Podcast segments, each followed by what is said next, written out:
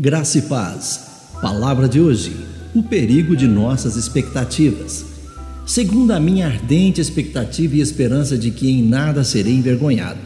Filipenses capítulo 1, verso 20. Olha, nós estamos vivendo num período de grande expectativa em nosso país. Nós queremos e esperamos que as coisas melhorem e nos traga condições de vivermos com segurança e mais provisão.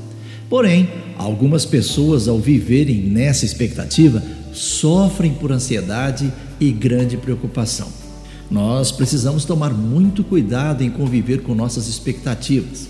Alguém certa vez respondeu: a raiz de muitos problemas é a expectativa frustrada.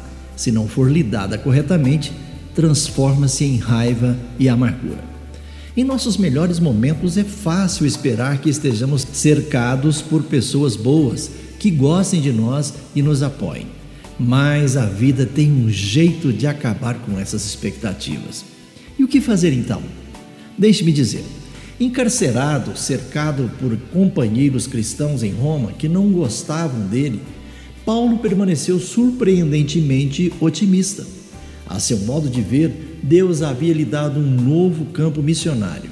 Enquanto estava sob prisão domiciliar, ele testemunhou aos guardas sobre Cristo, que então levaram o evangelho para a casa de César. E ainda que seus adversários estivessem pregando o evangelho com motivações incorretas, Cristo estava sendo anunciado e por essa razão Paulo se regozijava.